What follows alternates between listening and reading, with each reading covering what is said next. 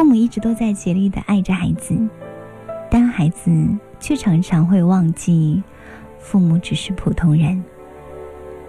今天周周来给你讲的这个故事名字叫做对父母最大的孝敬是接纳父母的不完美。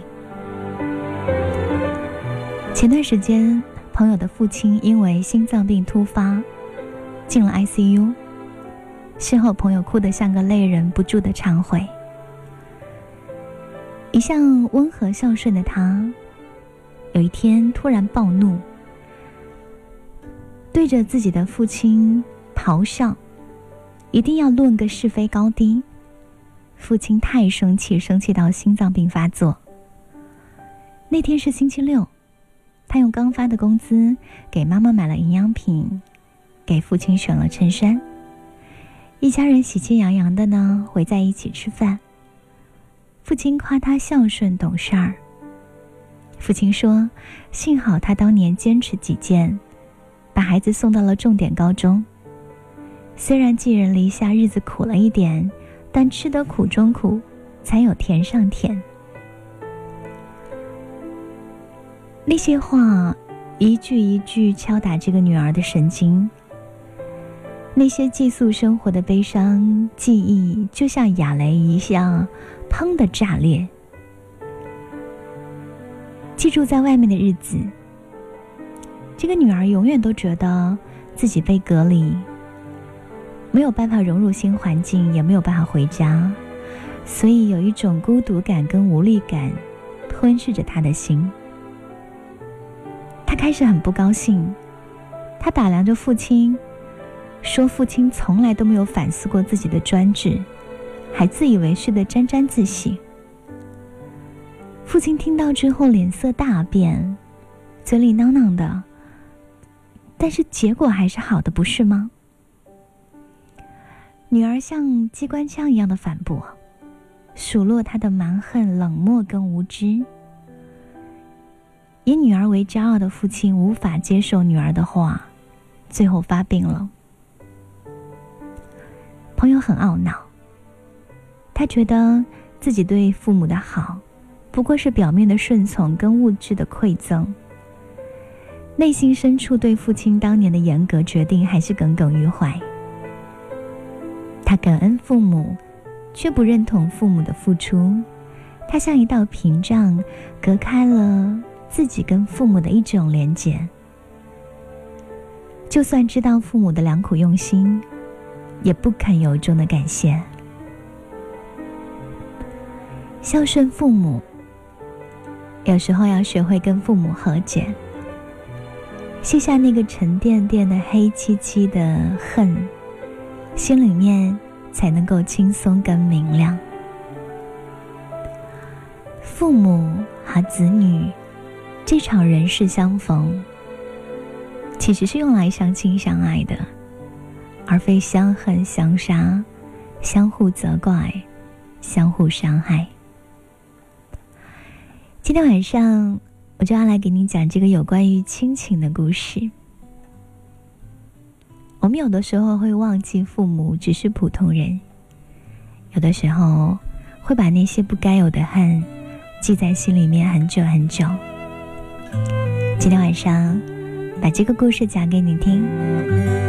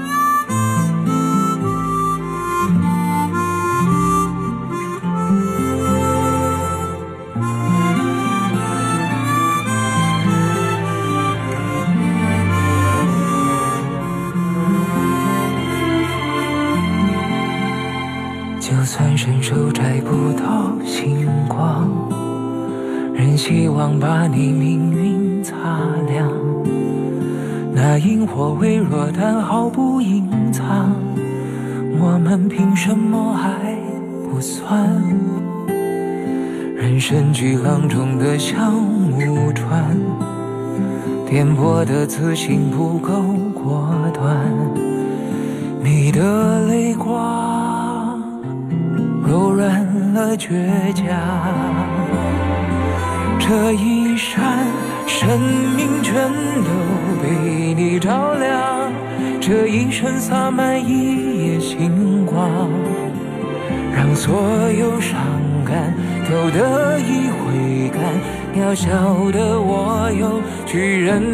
勇敢，哪怕世界未必会更灿烂。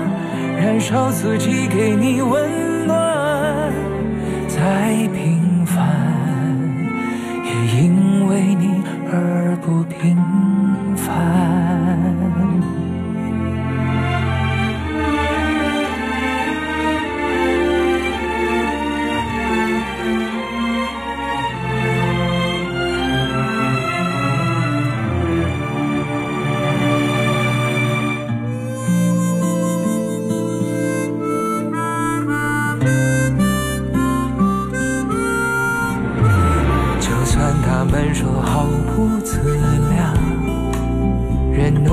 把你命运擦亮。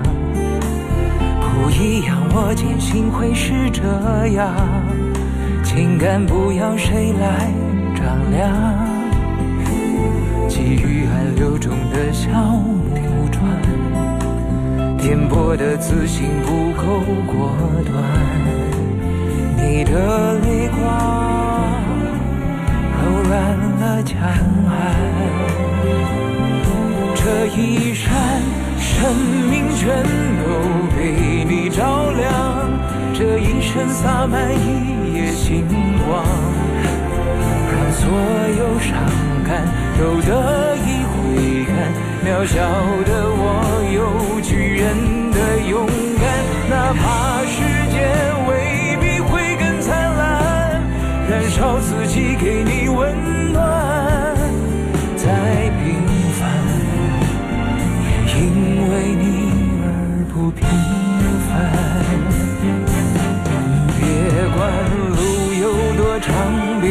怎么想，别管机会怎样渺不渺茫，我看无论怎样，始终也一样。这一闪，生命全都被你照亮。这一生只要一次闪光，所有伤感都得以回甘。谢谢你爱的好理所当然，哪怕世界未必会更漂亮，燃烧自己给你温暖，再平凡。不完蛋，也因为你而不平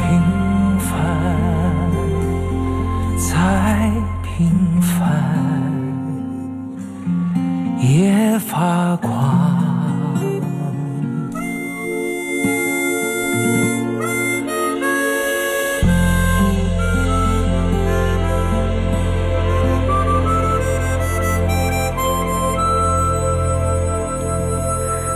我们听到来自于杨宗纬的歌，叫《生命被你照亮》。今天晚上原味音乐不眠时间，周周要来跟你分享的是一个关于亲情的故事。对父母最大的孝敬是接纳他们的不完美。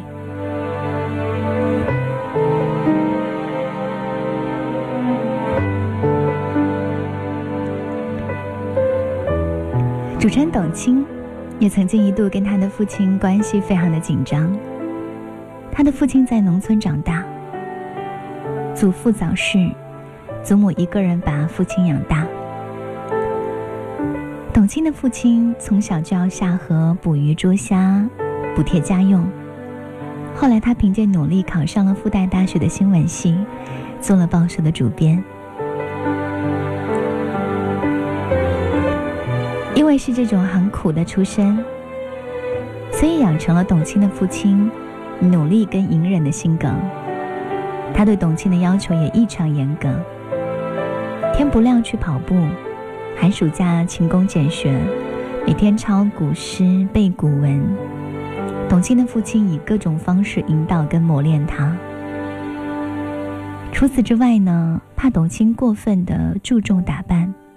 不让妻子给他做新衣，时不时的还要在餐桌旁教育他，导致董卿小的时候一提到吃饭就觉得害怕。后来的董卿其气质、智慧于一身，在朗读者和诗词大会上大放异彩。这个时候，他才明白，原来这一切都归功于父亲的严厉管教。后来，他开始体会到父亲的用心良苦。这种虎爸式的教育方式，虽然让成长的过程变得痛苦淋漓，但不可否认，正是儿时的经历，在督促他不断的、不断的能够变得更好。最终，他选择和父亲和解，接纳并理解了父亲当年的严格。我们的父母辈大多都经过苦日子，所以才会明白，不努力只会更苦。所以就会要求你要拼命努力。第一次做父母的人，有时候会在方式上比较的简单粗暴，生怕一丁点的错误就会让你走错路，万劫不复，耽误了前程，所以苛刻跟严厉。父母没有学过那么多的心理学知识，有时候无法分辨到底哪种行为会造成你的心理阴影。他们会根据风俗良序判断哪些事是做不得的，因为很担心，所以他们风声鹤唳，一点小事情也会上纲上线，因为他们比你更加明白错误的代价。孝敬父母，也许第一步，是要试着理解他们的付出，跟他们的不容易。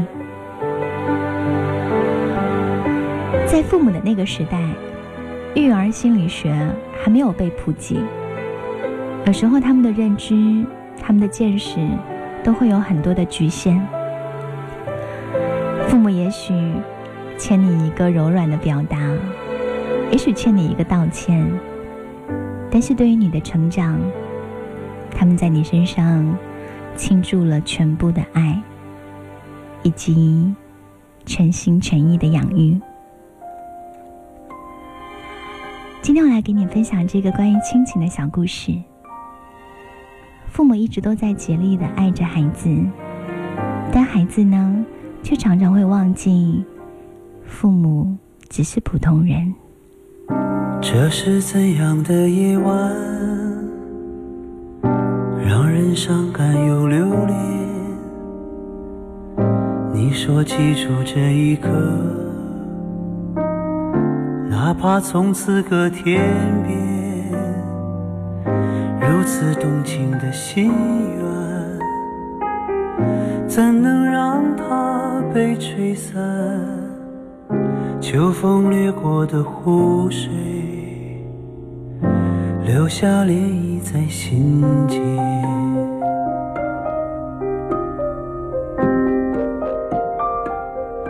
爱恨离别的我们，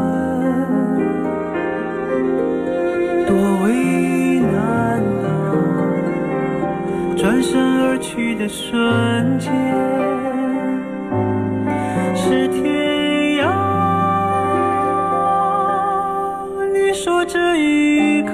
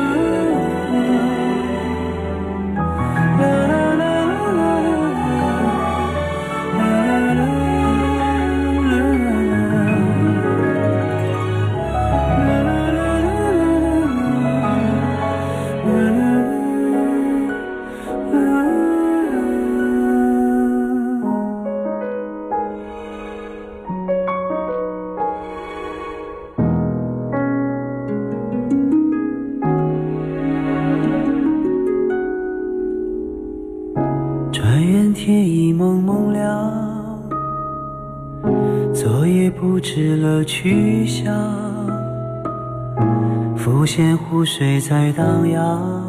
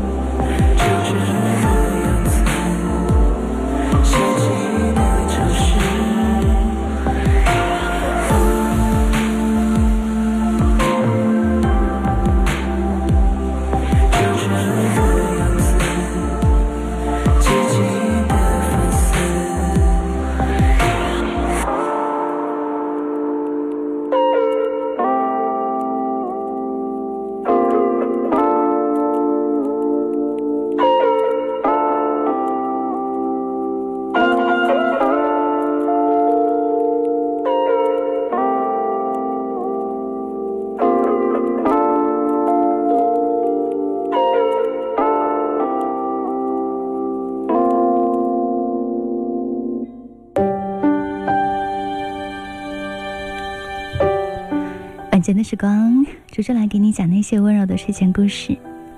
今天晚上我们挑到的这个故事呢，是关于亲情。在长大之后，你有没有变成父母曾经的样子？这个故事的名字叫做《对父母最大的孝敬是接纳父母的不完美》。欢迎你在这一时间段锁定我们的节目。我们来用有温度的故事疗愈内心。宋涵在《不可慢待的孤独》当中写过这么一个故事：有一个女孩，很罕见的将母亲视为她的偶像。她的母亲呢是一个大美人，长得像林青霞，才艺卓绝。在女儿五岁的时候，只身去欧洲学习艺术。三年之后，这位母亲回国，和父亲离婚，原因是在巴黎遇到了真爱，从此远赴他国。后来，他的母亲每年寄回大量的衣服跟书籍，给他写了很多的信，督促他在学识跟眼界上追求精进。他觉得母亲实在是太有个性了。是一个光芒万丈的女神，穿着最美丽的衣服，做着最自由的选择，周游列国，曼妙无边。她觉得她就要成为这样的人。可是，在她十六岁跑到法国找母亲赞助她出国的时候，母亲拒绝了她。他一下子就启动了对母亲自私和冷酷的评价。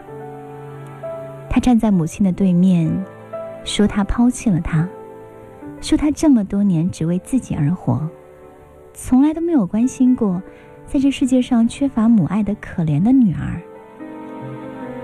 他一边哭一边惊讶地发现，原来自己积累了那么多的不满，就像细小的雪花。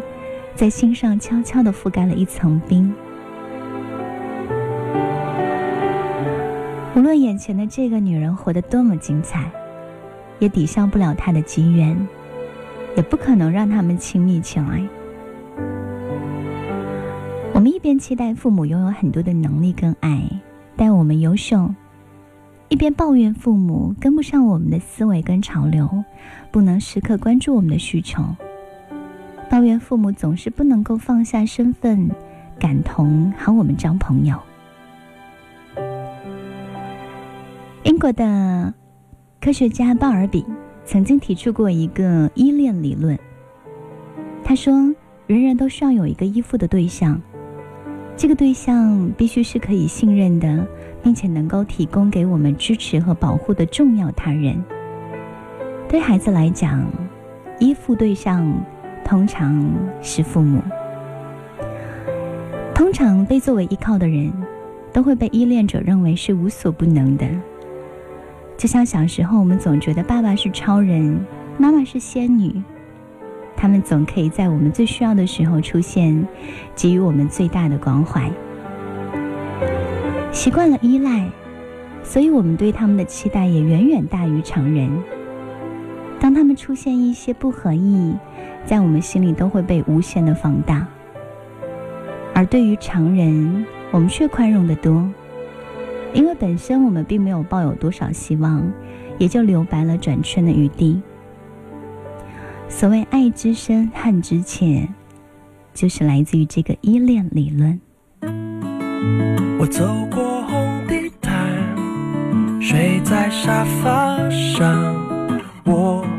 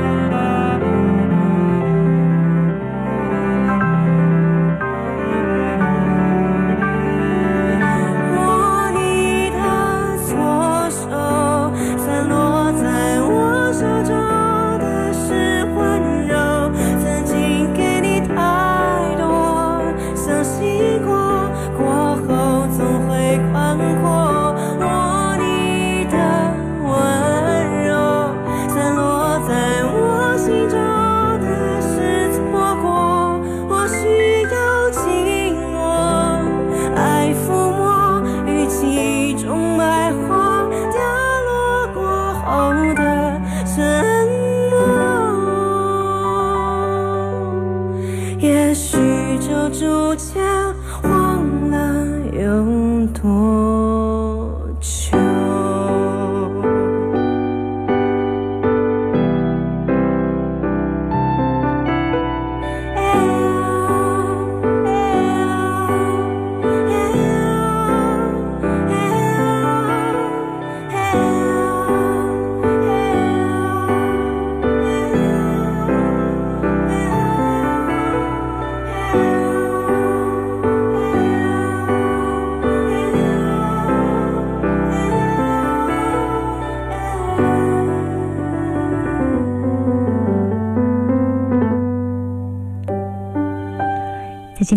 光，欢迎你和我一同来分享一个关于亲情的故事。对父母最大的孝敬，是接纳父母的本不完美。欢迎你锁定 Amazing Radio 楚天乐广播，在晚间的十点钟，和我一同来听睡前故事的时光。我的一位同学，父亲早逝。母亲含辛茹苦的将他养大，他跟母亲的关系呢一直都很紧张。记得那个时候学校很流行穿耐克的 T 恤，基本上呢每个同学都有一件。嗯，他也不例外。他憋了好久才跟母亲说，母亲爽快的答应了。两个人在商场逛了很久，在敲定买哪件衣服上出现了分歧。母亲坚持要买李宁牌子的 T 恤，说料子舒服，价格还更高。但同学坚持要买耐克，因为他只在乎那个商标。最后，母亲坚持几件买下了自己觉得更好的、更中意的那一件。朋友回家之后，却发疯一样的将那件衣服剪坏了。朋友说，他一直不肯原谅母亲的固执跟专制，每每看到母亲在一件小事情上跟他掰扯，他就会很生气。直到有一次，他陪自己的儿子买玩具，儿子喜欢的他都看不上，又贵还不耐玩。他就替儿子做了主，买了一个更适合的玩具。买回家之后，儿子赌气，将玩具从楼上直接扔了出去，还说别的小朋友都有那款玩具。这似曾相识的这一幕，让他想到了之前的事情。母亲并不是不爱自己，只是不理解一个商标在。把虚荣心看得比天还大的年纪是多么的重要。从那以后，他就开始回忆过往，小心翼翼地理解母亲。母亲虽然老是唠叨，但是每句话都是担心。有的时候会发脾气，但也是害怕自己走弯路。他的固执跟专制，也不过是想要给自己最好的，尽管。那不是他想要的，但是母亲已经用全部的爱来养育他了。换做自己，未必能比母亲做得更好。今年过年回家，他发现母亲准备了他上学的时候最爱吃的油炸小黄鱼。其实他已经戒掉小黄鱼很久了。因为怀孕的时候吃小黄鱼，血脂很高，所以从那个时候开始，他就不再吃了。但他还是吃了一口，熟悉的味道一下子就涌上来，他不禁掉下了眼泪。这个世界，它并不完美，它也不会如你所想象。父母当然也会犯错。成长，当然也会磕磕碰碰。所有的这些呢，它都是不可改变的客观事实。所以有一天，当我们长大了，我们可以试着去理解，去站在他们的角度想一想那些年发生的故事。给父母最好的孝顺，是能够感激父母的恩情。原谅父母的过错，以及接纳他们的不完美。这是我在今天晚上给你来讲的睡前故事。最后来跟你说一声晚安，亲爱的小孩，做个好梦。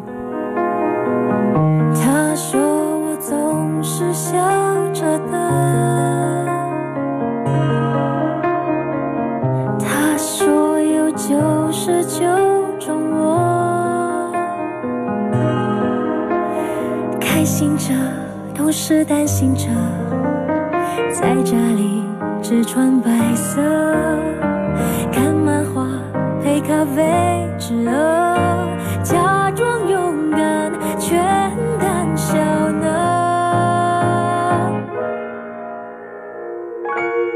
他不知道里面说的第一百个我，用小。小的脸装满孤单的生活，希望下大雨，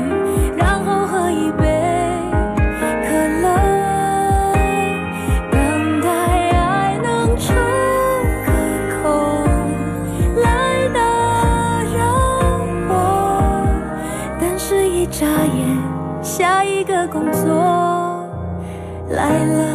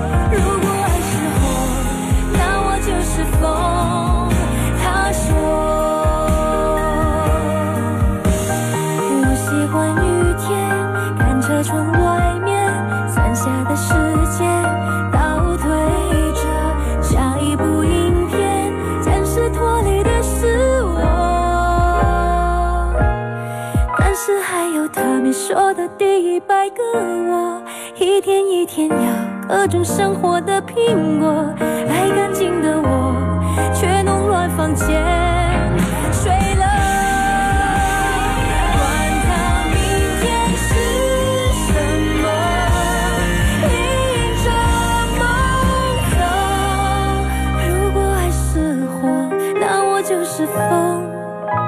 他说。